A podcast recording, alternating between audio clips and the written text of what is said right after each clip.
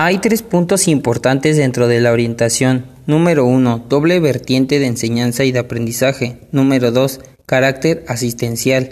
Número 3. Autoorientación y el aprendizaje autónomo.